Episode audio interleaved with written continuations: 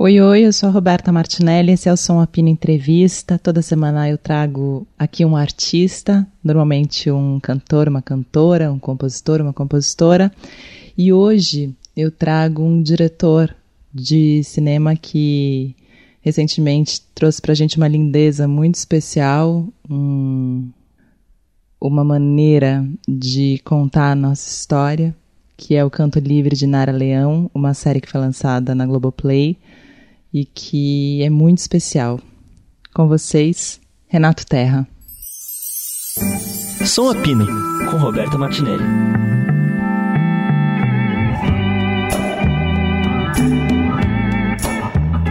Podemos decolar já? Estou à disposição aqui, se você quiser. Quando quiser. Tá, então vou começar. Eu não vou fazer muitas apresentações, mas vou fazer uma breve só. O Renato ele dirigiu vários filmes que eu amo, como Uma Noite em 67, Eu Sou Carlos Imperial, Fla-Flu, Narciso em Férias. Recentemente, o, o sucesso número um da Globoplay, O Canto Livre de Nara Leão. E teve também um dos festivais, também em série, né? Noite de Festival. Noite de Festival, que eu confundo com Uma Noite 67 às vezes, mas é Noite de Festival. É tipo um spin-off. É. Bom, desde que eu comecei a trabalhar com música, Renato, me falam que música não dá audiência e você, agora, com, com a Nara Leão, provou que isso pode ser uma grande mentira que me contaram. Eu nunca ouvi essa mentira, sempre achei que música dava audiência. Ah, é? E... No audiovisual? Os documentários musicais brasileiros sempre tiveram uma repercussão grande, legal. A gente tem uma tradição de cinema, assim, de chanchada que misturava, trazia música para o cinema. E ali no começo dos anos 2000, quando teve um chamado de boom assim de documentários musicais, é, Vinícius em 2005, Simonal, é, depois veio Uma Noite em 67, até ajudado por esse, essa excelência de que foi alcançada com esses documentários, mas aí depois teve o Raul, enfim, teve uma mas em número também de público? Porque em repercussão, sim. Mas em número também dá retorno? Também dá retorno. Uma Noite em 67, que eu sei que foi o filme que eu fiz, foi o documentário mais visto de 2010. Teve 80 mil espectadores, que para um documentário é muito bom. E, e essa série da Nara agora também está tendo uma audiência bastante grande ali dentro do Globoplay pelos números que eu recebi na newsletter, lá que todo mundo recebe a newsletter do Globoplay, foi o segundo conteúdo mais visto de janeiro. E, e eu acho que essa, essa mistura é muito potente de música, documentário, que está rolando muito agora com Get Back, com Summer Sim. of Soul. É, eu acho que o streaming agora entendeu e se apoderou dessa força, dessa junção de música com documentário, que eu acho que, enfim, aqui no Brasil, pelo menos desde as chanchadas, é uma coisa que sempre dá certo. É, é que é uma coisa, eu acho que televisão, depois da época dos festivais, né, televisionados até, eu acho que na televisão a música não reencontrou o seu lugar, na televisão tradicional, né, digo, não no streaming mas no sentido de uh, os programas de música passaram a ser realities, que o grande lance é, é, o, é o reality, não e não a música. Nesse, eu acho que talvez o sentido do música não dar audiência era para mim, não para você, né? Não, mas eu acho que é, isso é um papo muito legal, assim. Eu acho que a relação das pessoas com a música foi mudando ao longo das décadas. E hoje pouca gente tem o hábito de ouvir um álbum inteiro de alguém, como se tinha antigamente de pegar um disco, botar na vitrola e ouvir aquele disco que muitas vezes foi pensado num roteiro, numa sequência de músicas que fizesse conceitualmente é, algum sentido. E eu acho que a Nara fazia muito isso. O primeiro disco da Nara é uma novidade, é uma ruptura. E o Nelson Mota diz que ali se funda a MPB, né? E tem é, tinha esse hábito assim das pessoas pegarem um disco inteiro, parar tudo que está fazendo e ouvir esse disco. E aí perceber as referências musicais, os conceitos, as ideias. E hoje é muito difícil. Geralmente o consumo de música é uma pessoa com fone de ouvido enquanto faz outra coisa, enquanto olha no WhatsApp. Então, acho que o consumo de música também ficou um pouco diferente, a maneira como a gente consome música, e a televisão foi criando mecanismos para se adaptar a isso. É aprender a fazer um reality de música, que aí você presta atenção porque é uma competição, você presta atenção porque vai ser, vai ver se a pessoa se sai bem ou não, vai ver como é que o jurado reage, vai ver como é que a pessoa está vestida, enfim, tem um encadeamento ali de, de emoções ali que vão te prendendo, mas o produto continua sendo música. A música ainda está também nos programas de auditório, enfim, eu acho que música ainda é uma coisa que dá audiência, mas eu acho que a maneira como se fazia os festivais, por exemplo, que era essa de você ter uma competição de músicas, músicas inéditas, eu acho que isso é, não segura mais as pessoas, porque também a relação da, das pessoas com música foi mudando. Sim. É, eu, eu, quando eu comecei a trabalhar com música e televisão, eu lembro que o Solano Ribeiro ficava muito querendo. Ele falava, Rô, a gente tem que fazer um festival, a gente tem que fazer um festival. E eu falava, Solano, um festival nunca ia funcionar hoje, né? Nesses moldes não ia funcionar.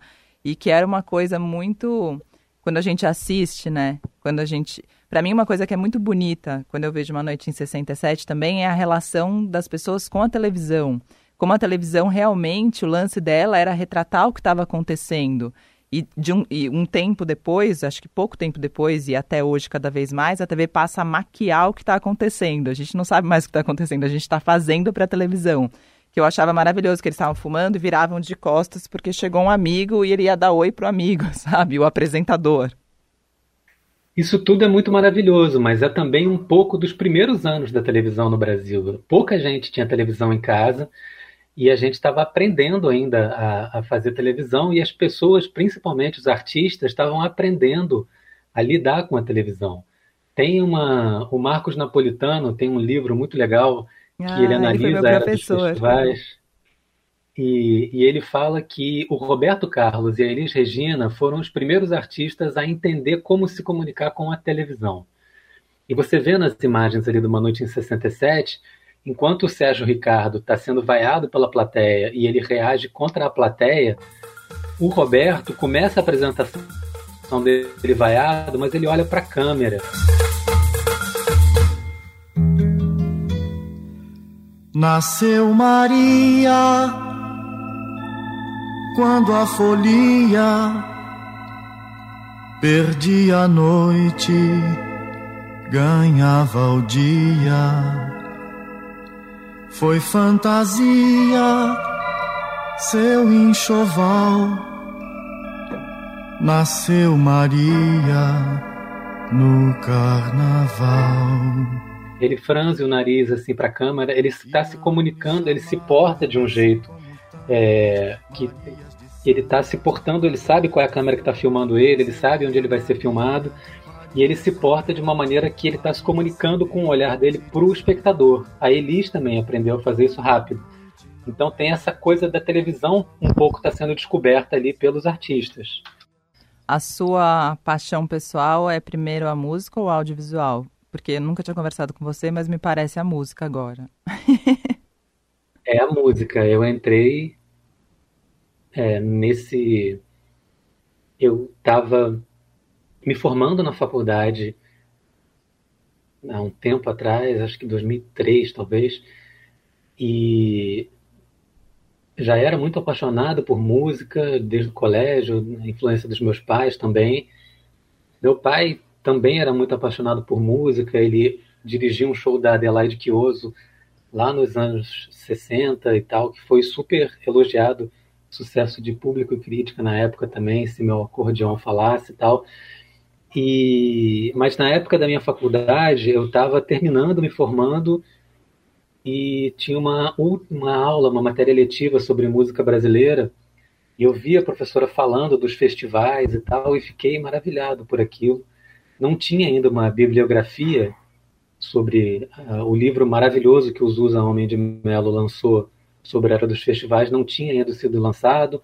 O livro que o Solano lançou também, Prepare o Seu Coração, também não tinha sido lançado.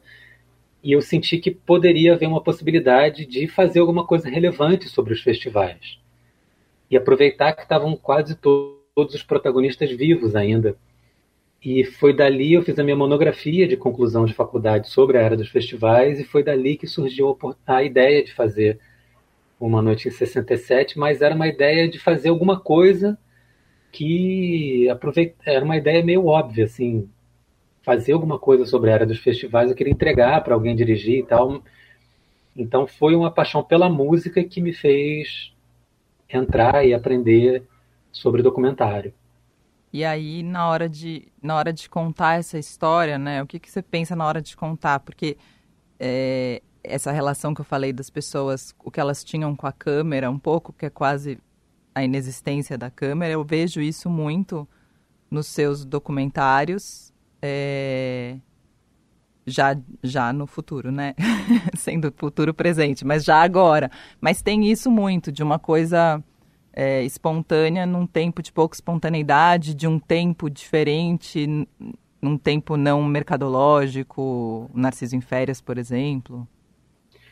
Aí entra o João Moreira Salles na minha vida, que foi a pessoa para quem eu levei a ideia de fazer alguma coisa sobre o festival de 67, sobre a noite da final de 67.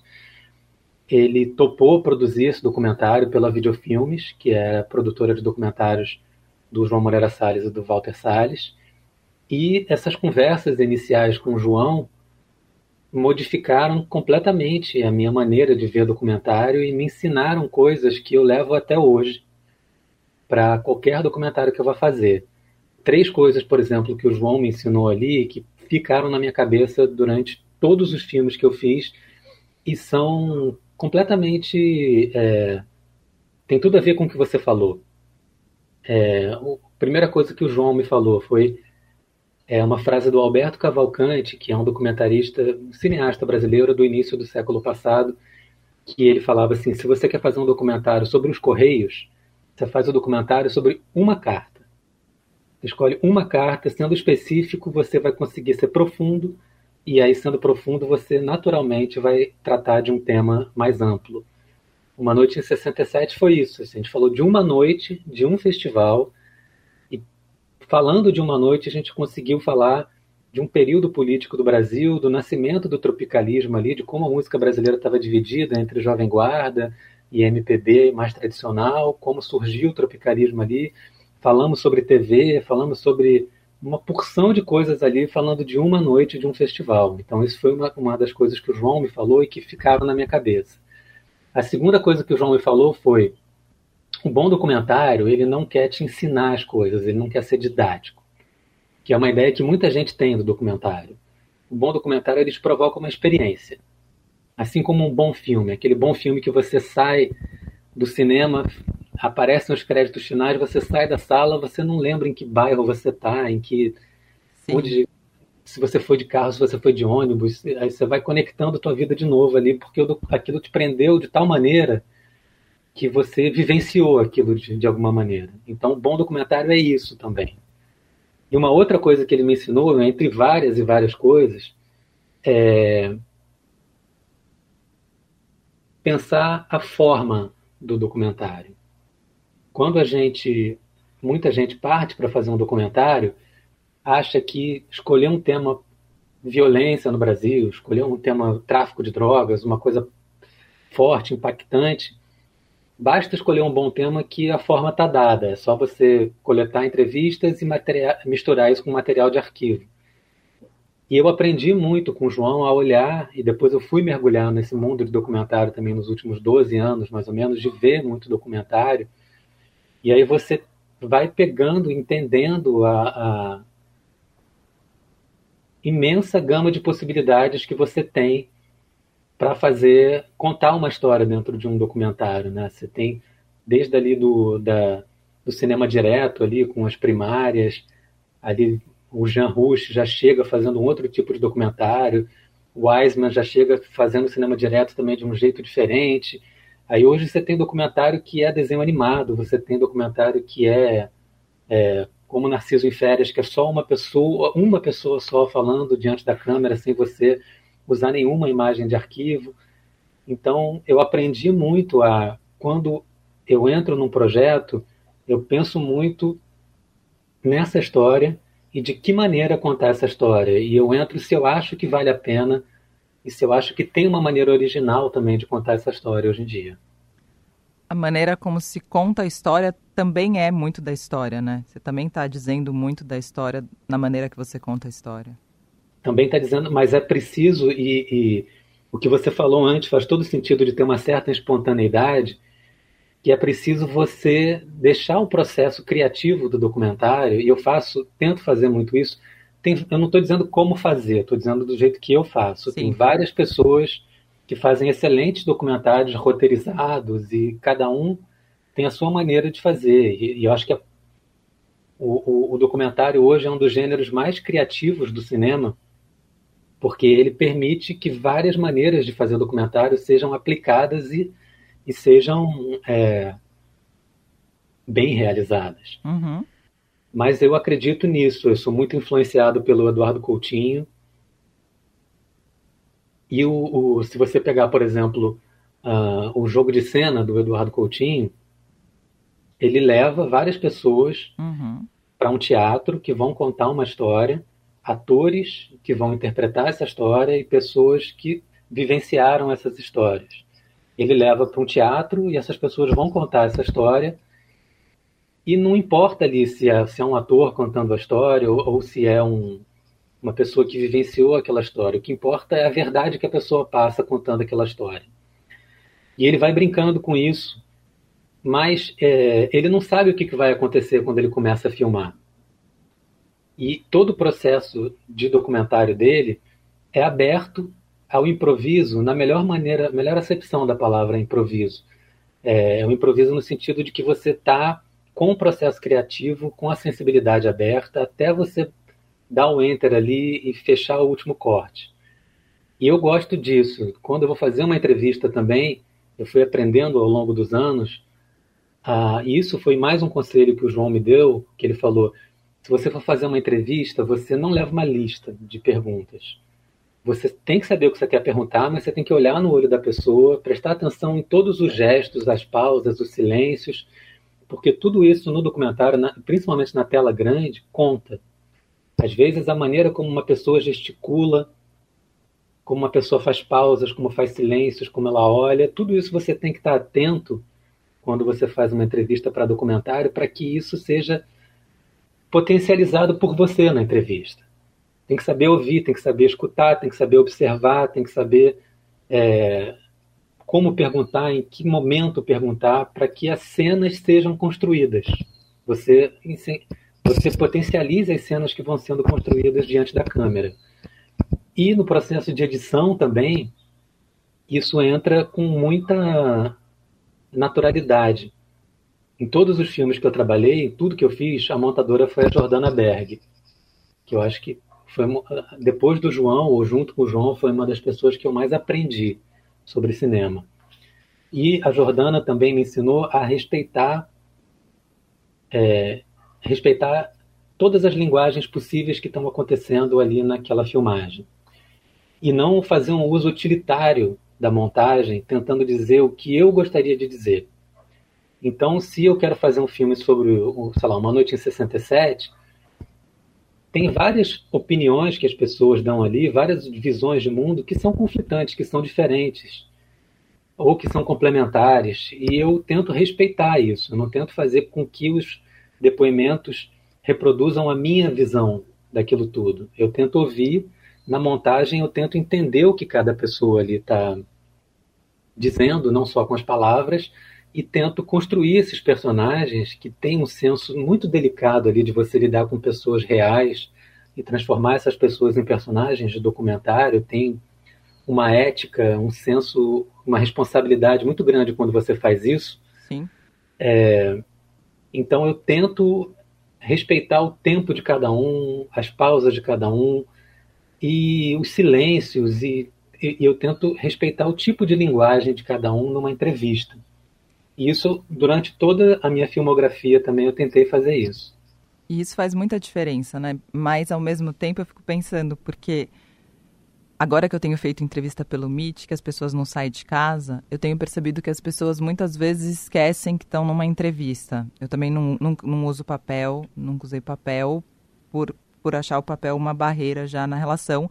Mas eu acho que quando as pessoas estão em casa e a gente está conversando por aqui, as pessoas vão esquecendo uma hora e vão falando. Quando você vai gravar um filme, eu imagino que tenha um equipamento e uma montagem que é feita depois, né? Que eu sempre brinco que eu falo que quando eu estou fazendo TV é a arte de tornar natural que é impossível de ser, porque tem muita coisa em volta. Muitas vezes tem gente falando, tem gente. Enfim. É, como você cria esse ambiente? Porque nessas entrevistas todas, né, dos filmes que eu vi seu, as pessoas estão super à vontade, uma, e outra, são artistas muito conhecidos, né, muito reconhecidos já. E normalmente esses artistas, eles contam a mesma coisa várias vezes, sabe? Eles já têm a resposta, eles são muito espertos de entrevistas no sentido eles comandam a entrevista. É difícil ser comandado. Eu acho que é um processo longo. Eu trabalho muito bem é, com a minha obsessão. Não é muito bem assim, mas eu tento transformar a minha obsessão em é, produtividade. Faço análise, tem um, tem um processo aí complexo de ser obsessivo. Sou obsessivo e ansioso. Então, é, para eu fazer uma entrevista, por exemplo, agora, na Nara Leão, nessa série da Nara Leão, é, eu fico um mês ouvindo Nara Leão sem parar, é, lendo sobre a Nara Leão, vendo entrevistas, vendo imagens, vendo shows, faço pautas dessas entrevistas. É, antes da entrevista, eu leio a pauta cinco, seis vezes, faço as perguntas para alguém, para isso estar tá natural em mim. Durante as entrevistas, é, eu acho que todo contato que você estabelece com o entrevistado importa. Então, se você já conversa antes, já demonstra que você está a par, que você, que você tem interesse naquele assunto, que você é, respeita ele, mas você não idolatra ele, por mais que eu idolatre muito deles, muitos deles, Sim. mas não demonstrar isso faz parte, eu acho, de criar um ambiente que seja um ambiente de uma conversa num tom é, descontraído. Não é um tom que o artista se sinta distante, é um tom de duas pessoas conversando. Então eu tento também criar esses ambientes e tento fazer as coisas com muita naturalidade. Deixar a pessoa falar, para documentário eu acho muito importante, por mais que a pessoa é, seja prolixa, é, deixar a pessoa falar, porque a gente está ali colhendo uma entrevista que a gente vai usar e a pessoa sabe que a gente vai usar quatro minutos do que está ali. Então, quando a pessoa vai se sentindo à vontade, vai se sentindo que ela não vai ficar sendo interrompida e que é, eu estudei aquilo ali, eu estou ali interessado em saber a história da música brasileira ou, ou a parte cultural, não estou interessado em saber fofoca, a pessoa também vai ficando à vontade. E, e eu acho que toda essa construção me, vai me ajudando a criar um ambiente, uma equipe pequena também é muito importante tudo que eu fiz é com equipe pequena. Tudo isso vai ajudando a criar um ambiente íntimo. É engraçado, porque eu super me reconheço na sua fala, né? E acho que tem um. É engra... É, sei lá, posso estar sendo moderna. Mas eu acho que você tem um bônus, porque você é homem, sério. Eu acho que é mais. mais você, você entender de música é mais sei lá, acho que eles, as pessoas recebem melhor, porque eu tenho quando você está dando, quando você está fazendo uma entrevista, tem um tempo, eu, eu, eu, eu sempre percebo isso. Você tem que provar que você. Eu tenho um tempo que eu estou provando alguma coisa. Não sei se você sente isso, mas eu tenho um tempo que eu acho que eu estou provando alguma coisa. E é engraçado porque na, eu entrevistei o Caetano, por exemplo, duas vezes ou três. E nas três eu acho que ele começa a gostar de mim no mesmo lugar sabe? tipo, eu conquistei ele com a mesma arma nas três vezes, sabe? É, eu não sei, eu não sei, eu não sou, eu não tenho a experiência de ser mulher para fazer uma entrevista sendo mulher para é, saber a diferença. Eu vejo que, obviamente, existe uma diferença em tudo, quando é uma mulher fazendo e quando é um homem fazendo. Respeito isso, entendo isso, tento me debruçar nisso para ter uh, uma visão sobre isso, uma sensibilidade sobre isso. Mas você Mas tem eu... um tempo que você está provando também ou não? Isso tem, tem claro, né? tem. Tem um tempo que eu estou ali, principalmente lá numa noite em 67 eu tinha, sei lá, 27 anos. E quem fez a maioria das entrevistas foi o Ricardo Calil, que é, um, além de um cara super competente, além de um cara brilhante, é uma pessoa que tem uma personalidade muito parecida com a minha, nesse sentido da. Também é um cara delicado, também é um cara que sabe se colocar com uma certa é, presteza, delicadeza. Ele é um príncipe, ele é um cara uhum. muito é, delicado e, e, e, bem informado também. Então eu ficava atrás dele na maioria das entrevistas ali numa noite em 67, consultando a pauta para ver se ele tinha esquecido de perguntar alguma coisa. Algumas entrevistas ali eu fiz, mas eu também fui ali adquirindo coragem, tentando me provar e tentando ter alguma confiança também para eu saber conduzir uma entrevista. E o, você falou sobre o improviso também. Contém spoiler a partir de agora para quem está ouvindo, mas o final da Nara é um improviso. Ele aconteceu numa gravação, você não, não foi pensado aquilo. Eu classificaria como um milagre aquilo que aconteceu. Não é nem um improviso, aquilo é uma coisa. Eu fico arrepiado de lembrar. E você sacou ali que aquilo era o final? Não. É, saquei que aquilo poderia ser o final, porque aquilo aconteceu num momento inacreditável, assim, quando a, Isabel pergunta para o José, Isabel, filha da Nara, José, neto da Nara, a Isabel pergunta qual é a presença da Nara da sua vida agora, e aí aquilo acontece quando ela termina a pergunta, é, quando aquilo aconteceu, todo mundo ficou, sei lá, 20 minutos sem falar nada. Acabou a entrevista ali, a gente fez umas, algumas perguntas, mas ficou todo mundo aquela energia de surpresa no ar, assim, de ter presenciado alguma coisa inacreditável. Mas eu não sabia se aquilo tinha sido filmado, se a, se a câmera tinha registrado aquilo. E eu fiquei super, super, super emocionado com aquilo, tocado e torcendo para a câmera ter registrado, que eu sabia que aquilo era um milagre filmado. Quando eu cheguei em casa, na verdade a gente parou num restaurante na estrada, porque a casa é em Itatiaia, a casa da Isabel, onde a gente fez a entrevista em Itatiaia, a gente parou no restaurante, eu quis ver logo num laptop se tinha. Ali na correria não deu para ver muito direito. Quando eu vi em casa o que tinha acontecido, e eu vi filmado, eu não consegui mais trabalhar naquele dia. Eu fiquei 40 minutos chorando. Deitei na cama, não tinha mais força para fazer nada. Foi uma coisa, uma, uma, uma experiência maluca, assim, porque é, eu trabalho muito com essa coisa obsessiva e você vai entrando um pouco na sensibilidade da pessoa com tanta contato que você vai tendo com vídeos e fotos e músicas e pessoas que conviveram com ela e tal. E quando eu estava subindo de van lá para fazer essa entrevista, não sei explicar como eu senti a presença da Nara de alguma maneira. Comentei isso com a Isabel e a Isabel, depois de uma entrevista recente que eu vi da Isabel, é, eu vi ela dizer que assim que a gente ligou a câmera, ela, ela viu já um beija-flor. E. Sei lá, não sei, tem, tem algumas coisas. Eu acho que tem um jeito que eu filmo que, de, de fazer as coisas nos documentários que abre possibilidades e estimula com que momentos aconteçam. encontrar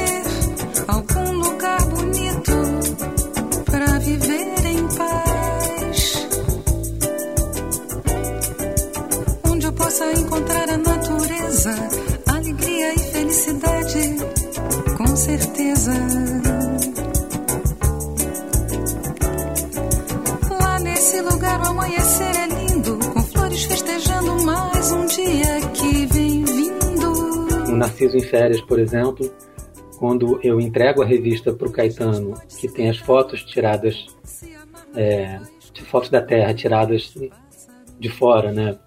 Que ele viu na cadeia, na prisão, quando ele depois ele compôs Terra a partir dessa lembrança. Eu pensava que isso poderia gerar um momento. Isso eu fiz em vários filmes meus. É, eu, eu, pensava também que o Caetano, lendo aquele relatório, poderia gerar um momento. E no Nara agora também, eu, eu achava que entregando os discos, sei lá, para o Chico, o disco da Nara, que ela, ela gravou as primeiras músicas dele, entregando para ele também poderia gerar um momento. Então eu tento pensar em maneiras de criar momentos espontâneos, criar cenas espontâneas que aconteçam diante da câmera. E eu queria muito terminar o documentário da Nara falando da presença dela.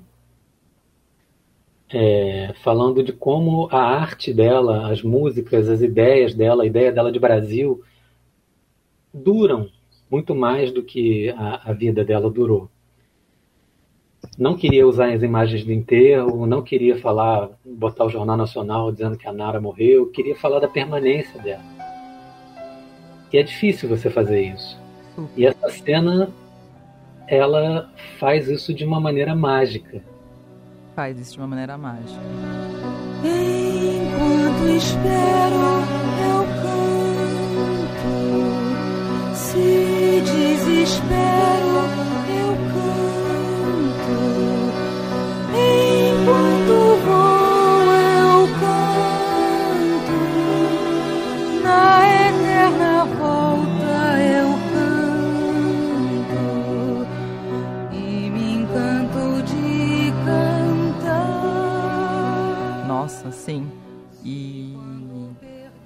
E a Na... Lembrei de duas coisas. Primeiro, eu lembrei que eu tentei fazer isso uma vez com o João Donato.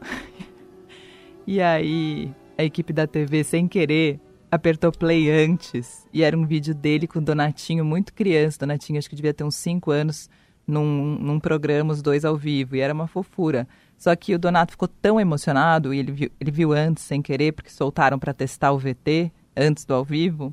E aí ele ficou tão emocionado que ele só falou disso, o negócio. Porque ele só conseguia pensar no Donatinho pequeno e ele fazendo um programa jovem com o filho lá tocando piano pela primeira vez, enfim. E foi engraçado isso, mas eu lembrei muito dessa história com você falando. Tipo, nossa, essa vez deu tudo errado, mas era essa a ideia no final. É, e tem isso assim, de você tá com a sua sensibilidade aguçada nas entrevistas, eu acho que, por exemplo, a melhor pergunta que eu fiz numa noite em 67 foi: como assim? O Chico estava falando de como ele criou-se na imprensa uma disputa entre ele e o Caetano depois, do, depois do festival de 67 para ver quem era mais jovem. É, então ficou, o Chico ficou sendo taxado de velho e o Caetano com as roupas do tropicalismo, a atitude do tropicalismo, ficou o jovem contra o velho. E o Chico começou a falar isso de uma maneira tímida, meio. É, ainda não desenvolvendo muita ideia, ele parou de responder. Eu senti que tinha mais coisa para ser dita ali, e você só sente isso se você está prestando atenção no que a pessoa está falando. Aí eu falei, como assim? Aí ele deu uma resposta muito mais elaborada, e, e, e foi a resposta que entrou no filme. Então é isso, é você tá. O Coutinho falava muito isso, que o melhor entrevistador de documentário é uma criança de seis anos, que fala, por quê? Como? É, como assim? Eu não, não entendi. Entendendo. É. E você tem que estar tá muito conectado com aquilo, com a pessoa, prestando atenção para saber se a pessoa quer dizer mais sobre aquilo, se tem mais coisa, ou se é, e, e, você tem que estar muito bem preparado. A gente também, o Chico começou a falar disso, eu falei, não, peraí, Chico, mas você, ele falou que não ficou muito incomodado, eu falei, não, você escreveu um artigo no jornal chamando nem toda loucura é genial, nem toda lucidez é velha, mas você escreveu isso, você estava incomodado. Aí ele começou a soltar, aí a gente foi. É, e, e, com isso também você vai ganhando o respeito da pessoa que, que, claro. que você está entrevistando. Essa pessoa estudou, ela está é, querendo tá, se, se, aprofundar naquele assunto, então eu vou me aprofundar no assunto junto com ela. eu sempre falo que eu, onde as pessoas falam, ah, mas você, onde você aprendeu? Eu falo que eu entrevistar, o que onde eu mais aprendi foi na aula de palhaço, porque era eu, eu chegava quando eu comecei, eu lembro que eu fui entrevistar a Gal uma vez e cheguei cheia de expectativas, obsessiva também, assistindo tudo, eu sabia o que eu queria, eu tinha muito claro. E a Gal não estava num bom dia, não estava afim de dar entrevista. Mas assim, foi. Eu saí de lá chorando, chorando. E falei, nossa, mas eu cheguei lá querendo que ela fizesse muitas coisas, sabe? Eu tinha tudo planejado na minha cabeça. E depois daquilo eu entendi que era um jogo de palhaço mesmo, que eram duas pessoas se relacionando pela primeira vez e que daquele encontro ia sair o que ia sair. E que a pessoa tem o dia e a gente tem que ir no dia e, e entrar ou não entrar. E depois eu fiz outras entrevistas com a Gal, já sem a expectativa inicial e que foram muito melhores. Mas tem muito isso, né? Esses você falando, eu fico, nossa, eu fico me identificando em tudo. É, mas eu acho que no documentário não tem. Eu, nos documentários que eu faço, que eu busco, parte de uma premissa de que o que eu estou fazendo não é utilitário. Não tem uma utilidade prática. Não é um parafuso que você vai colocar em algum lugar que vai deixar uma estante de pé. É, é uma coisa que tem essa sensibilidade, que tem essa, essa ideia de, de, de improviso mesmo, assim, de ir entrando e, e, jogando com o que existe, com o que tem e, e saber, saber não, mas tentar realmente ouvir. Sim, que é super difícil, não é fácil. A Nara, Leão tem uma. Ela tinha uma imagem, eu acho, muito muito geral, assim, mas acho que. E que é impressionante como o documentário conseguiu mudar isso. Você.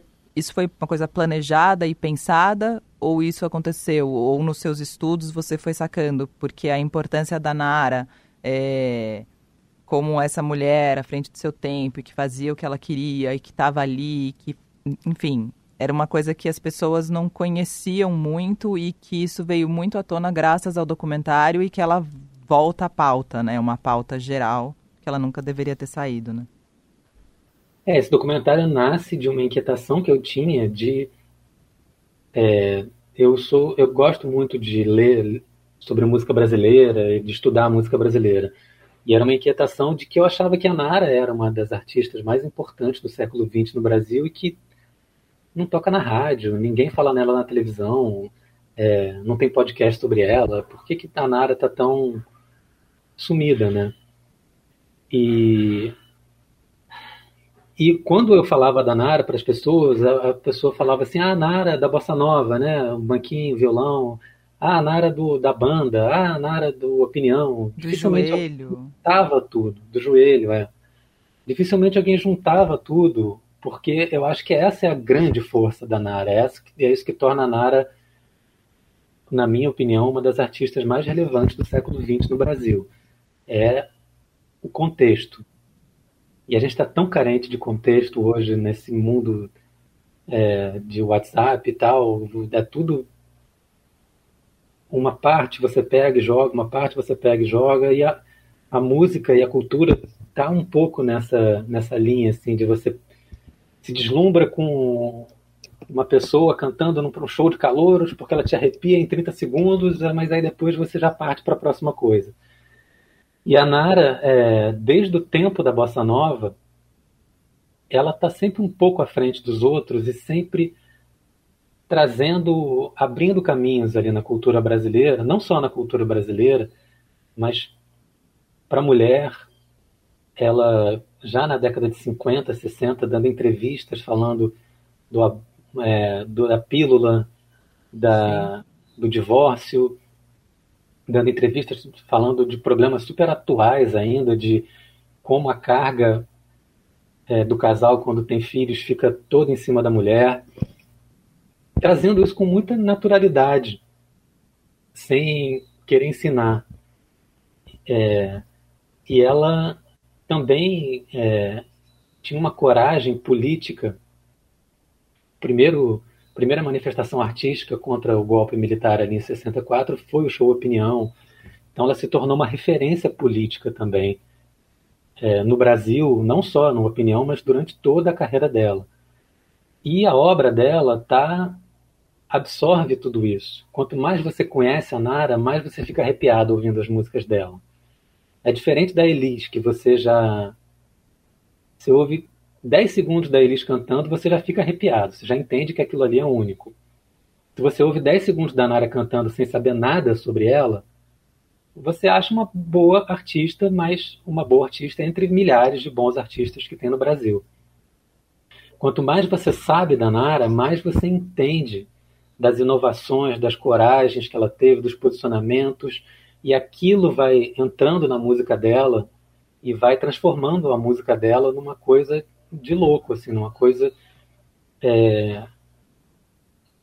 Quando eu falei ali no começo, assim, da, da frase que o João Moreira Salles me falou, se você, do Alberto, que é do Alberto Cavalcante, na verdade, se você quer fazer um, um filme sobre os Correios, você faz um filme sobre uma carta, a série da Nara e a obra da Nara é uma ideia de Brasil, e a carta é a Nara. Então, falando da Nara, a gente fala de toda uma ideia de Brasil, um Brasil que faz de toda a diversidade um trunfo, que cria coisas em cima de toda essa diversidade. É uma ideia de país, é uma ideia de uma palavra nova que o Brasil pode dar para o mundo. E toda a obra dela tem um pouco disso. E quanto mais você sabe da Nara, mais você identifica e fica arrepiado é, quando ouve opinião, diz que fui por aí, é, e toda a obra dela. Sim, import super importante isso nesse momento que a gente está, né? Estando em 2022, né, você trazer esse lado e essa, é, ah, essa figura da Nara como, como essa mulher é, no opinião e tudo isso que ela fez e as relações que ela tinha e como ela trazia e como ela circulava e como ela levava e como ela falava num 2022 que a gente tem que, que ir para frente de novo, pelo amor de Deus é, é muito, ah, é muito forte, muito simbólico e muito bom que isso tenha a audiência que está tendo. É, Nara era uma mulher tão à frente do tempo dela que ela ainda tem novidade para dizer para a gente em 2022, né? E é muito impressionante como a obra da Nara, as ideias da Nara criaram uma sintonia com novas gerações em 2022.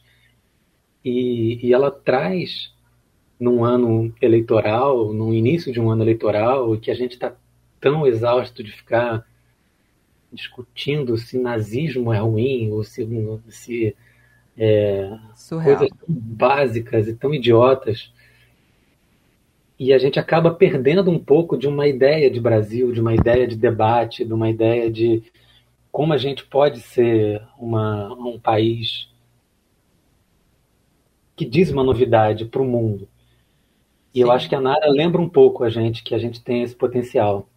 E isso é muito bom, porque eu, eu tenho a impressão que de, desde 2016 para cá a gente compra pautas do lado oposto ao nosso, mas é isso. Quando um cara como esse num podcast faz um, um, um discurso assassino horroroso, sei lá como é que fala, é, ele, a gente sempre está é, reagindo. Reagindo. Então, ele, ele, eles pautam há muito tempo a gente. Então, é muito bom quando um feed de Instagram, que acaba virando nosso mundo num momento distanciado, fica repleto de Nara, porque eu tenho a impressão de que a gente está retomando a narrativa e da melhor maneira possível, sabe? São essas pequenas narrativas que contam.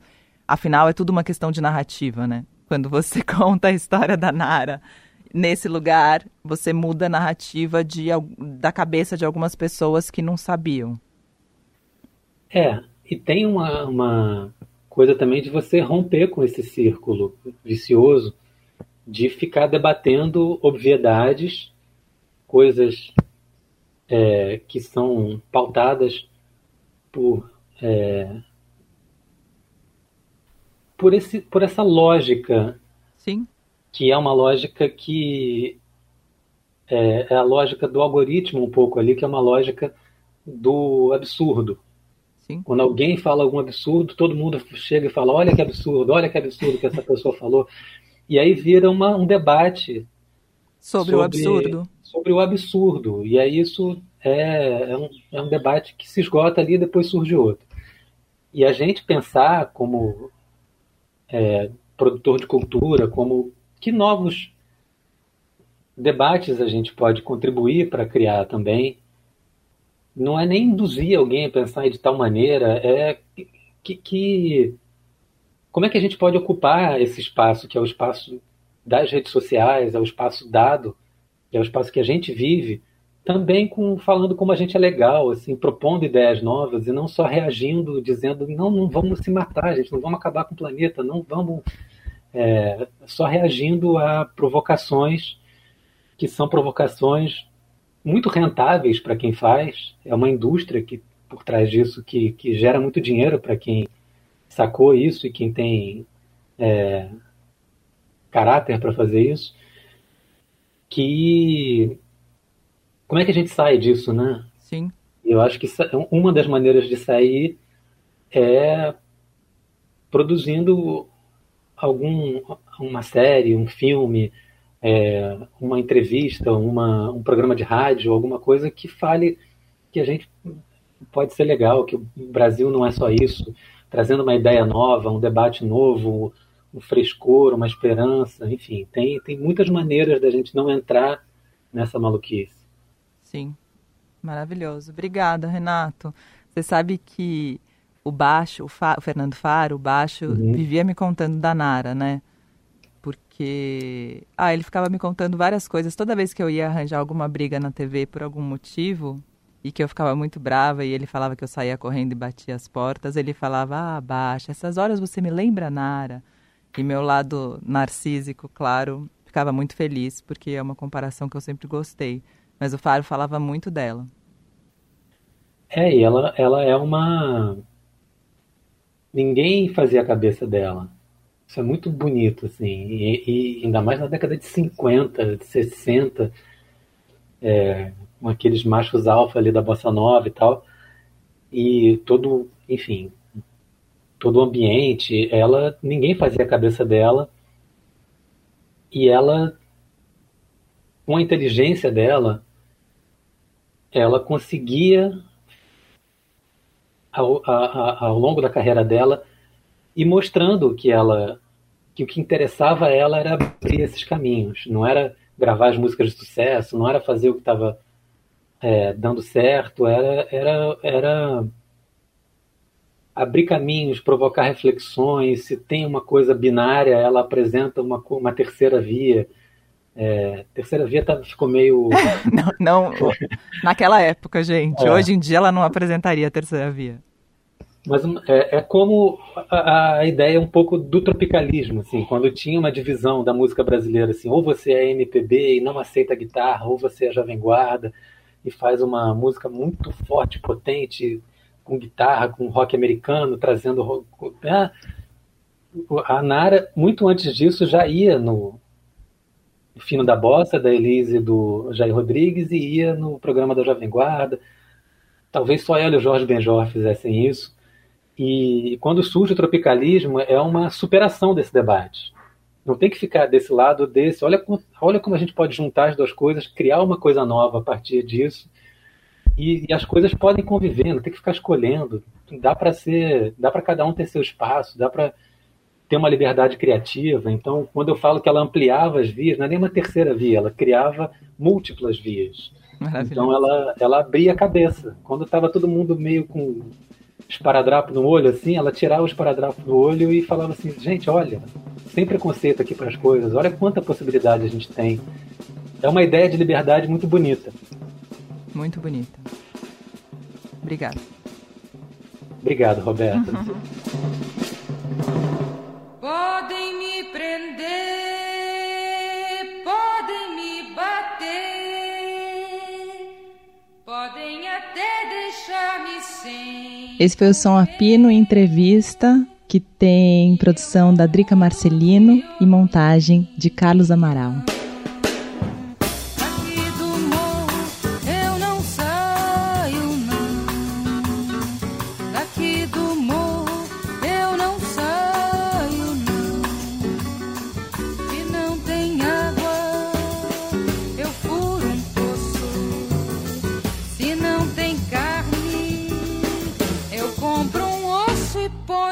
sopa e deixa andar.